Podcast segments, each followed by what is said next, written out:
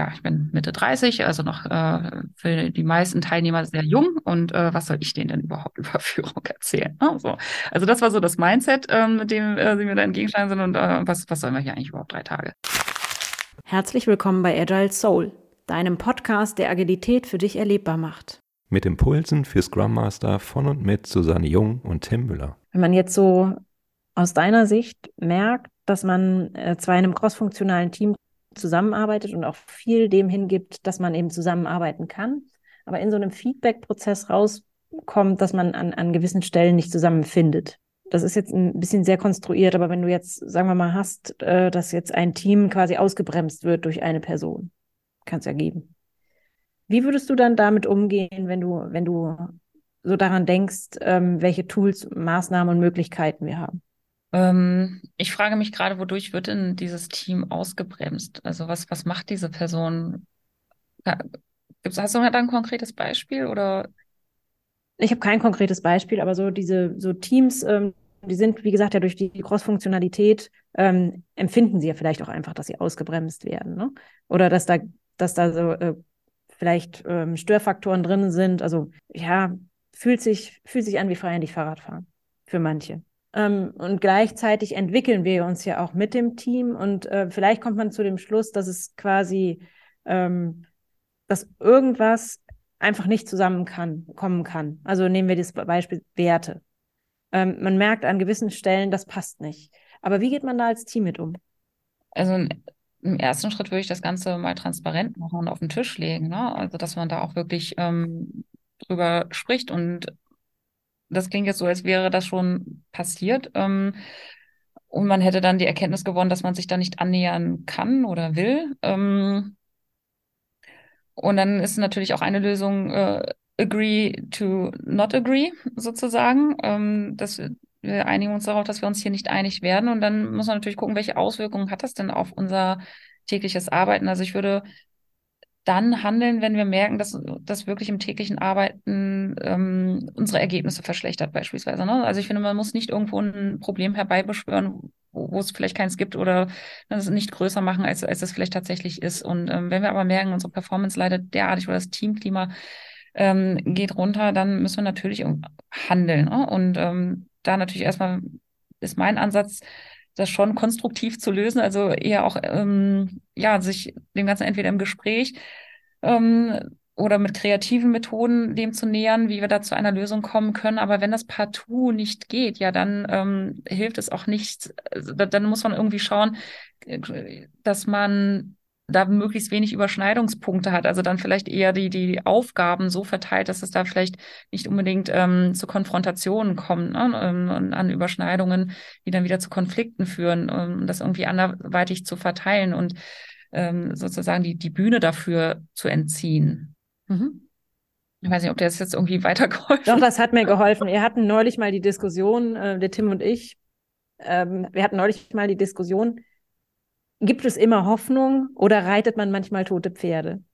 Und aus diesem, aus dieser Diskussion heraus kam jetzt dieser Gedanke, ähm, dass man vielleicht, also das war tatsächlich eine Frage, auf die wir keine Antwort hatten. Gibt es eben manchmal einen Punkt, wo man wirklich sagen muss, wir, wir, wir müssen jetzt eine Konsequenz ziehen und müssen auch sagen, wir arbeiten jetzt nicht weiter so in diesem Setting, weil es ein totes Pferd ist, was wir reiten. Also es macht keinen Sinn oder es ist zu viel Waste was wir produzieren, weil es ist, wie es ist und wir es scheinbar mit dem, mit der gegebenen Mühe oder mit dem Effort oder mit dem Besprechen ähm, nicht dahin entwickeln konnten, was passiert. Und da hatten wir dann uns gefragt, gibt es quasi, gibt es diese toten Pferde oder hat man sich dann einfach nicht genug bemüht?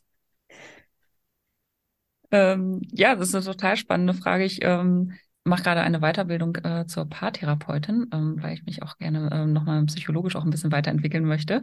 Ähm, und finde das ganz spannend, weil das ist nämlich auch eine Frage, die man sich natürlich in der Paarbeziehung auch stellt. Ne? Also ob man äh, da jetzt auch ein, ein totes Pferd reitet in, in dieser Beziehung oder ob dann vielleicht die Trennung doch der bessere Weg wäre. Und da geht es ja genau auch um dieses Aushandeln, dieser, dieser, ähm, dieser warum haben wir uns eigentlich füreinander entschieden? Was sind unsere Werte, unsere gemeinsamen Ziele, ähm, die uns irgendwie verbinden und was treibt uns irgendwie auseinander? Und genau so ist das ja auch in der Arbeitsbeziehung dann. Ne? Also einige verbringen ja sogar auch mehr Zeit bei der Arbeit als mit ihrem eigenen Partner. so. Also insofern finde ich diesen Vergleich gar nicht so schlecht, ähm, das auch mal auseinander. Und ich glaube schon, dass es dann manchmal vielleicht auch Konzepte gibt, die einfach zu weit auseinander liegen, wo es einfach zu schmerzhaft ist oder zu viel Energie kostet, das dann übereinander zu legen. Mhm. Ich finde, das Wichtige ist wirklich dann das, das transparent machen. Ne? Also darüber zu reden, zu sagen, okay, was, was ist gerade bei mir das Bedürfnis, was nicht erfüllt ist, und was ist auch gerade beim Gegenüber das Bedürfnis, was nicht erfüllt ist. Ne? Und dann zu gucken, gibt es irgendwie Möglichkeiten, diese verschiedenen Bedürfnisse, die vielleicht auch gerade konträr sind, irgendwie über irgendeinen Weg beide zu erfüllen. Und wenn das dann nicht möglich ist, da auch dann ehrlich zu sich selbst zu sein. Ne? Also zu sagen, was, was kann ich überhaupt beeinflussen? Ne? Also was, was liegt überhaupt in meinem eigenen Einflussrahmen? Ne? Und die Dinge dann auch verändern. Und wenn ich sie nicht verändern kann, dann, dann lieben zu lernen. Ne? Zu sagen, okay, da muss ich es wohl zwangsläufig akzeptieren oder halt aus die Situation verlassen. Das sind so diese drei Optionen, die ich immer so für mich überlege, zu sagen, kann ich es verändern? Oder kann ich die Situation verlassen? Und wenn beides nicht möglich ist, dann muss ich es wohl oder übel akzeptieren. Ja. Aber da kam ich quasi über die Werte, weil die äh, oft nicht verhandelbar sind. Also wenn ich jetzt ein Team hätte, wo, wo quasi Diversity nicht möglich ist, das wäre für mich nicht zu verhandeln. Also da könnte ich nicht mit leben. Ich könnte jetzt nicht damit leben, dass jemand sagt, ich, ich ähm, diskriminiere oder ich möchte eine gewisse Gruppe nicht treffen. In mhm. welcher Hinsicht? Alt, groß, klein, dick, dünn, ähm, was auch immer äh, Frau, Mann. Das wäre, wäre für mich, glaube ich, nicht zu verhandeln. Da wäre ich aber mhm. sehr klar tatsächlich. Also da wäre ich dann sehr klar zu sagen, ich, ich, da passe ich nicht hin. Da muss ich, oder da, da passe ich nicht hin oder, oder stimmen mir da alle zu oder nicht. Ähm, und da würde ich dann tatsächlich auch ganz, ganz, ganz bewusst die Entscheidung treffen, nicht dazugehören zu wollen. Mhm.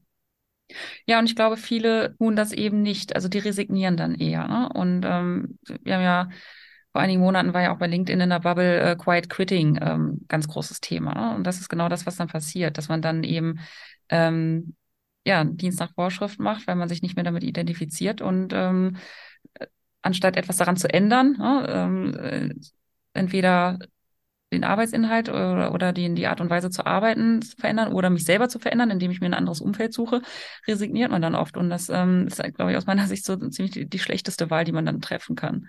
Mindestens mal gesundheitliche Chancen, äh, gesundheitliche Konsequenzen dann wahrscheinlich langfristig hat, ja.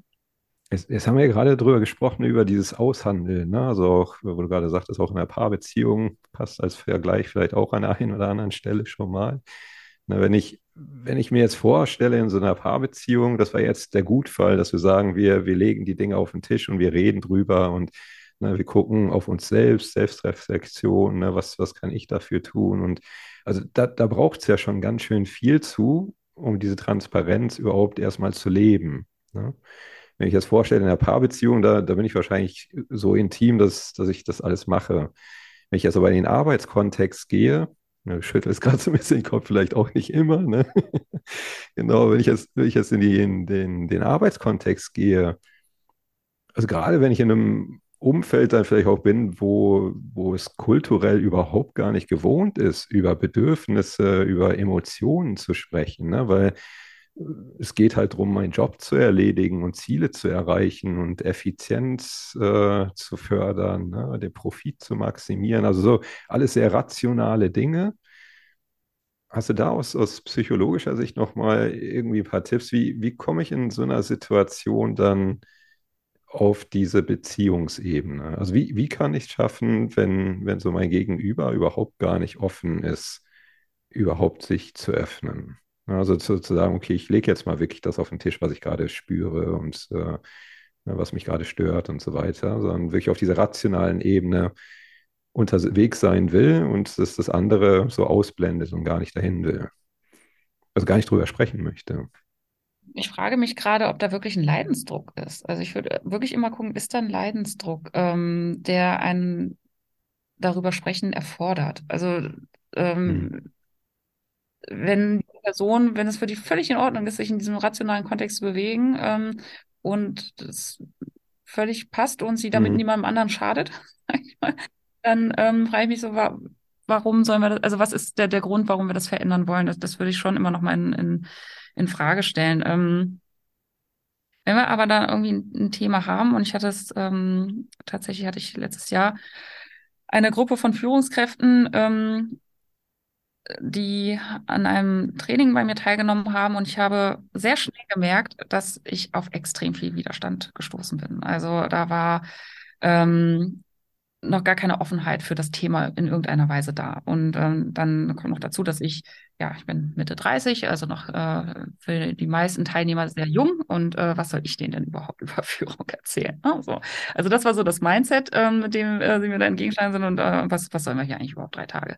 Und da habe ich sehr schnell gemerkt, das ähm, bringt da eigentlich auch noch gar nichts auf der inhaltlichen Ebene irgendwas bewirken zu wollen. Die sind auch gar nicht empfänglich dafür. Also da hat es mir geholfen, nochmal einen Schritt zurückzugehen und erstmal auf die Beziehungsebene zu wechseln und so schauen, okay, ich glaube, ich müssen hier erstmal Vertrauen aufbauen, erstmal überhaupt ähm, die Akzeptanz herstellen, um überhaupt eine Eingangstür für den Inhalt zu finden.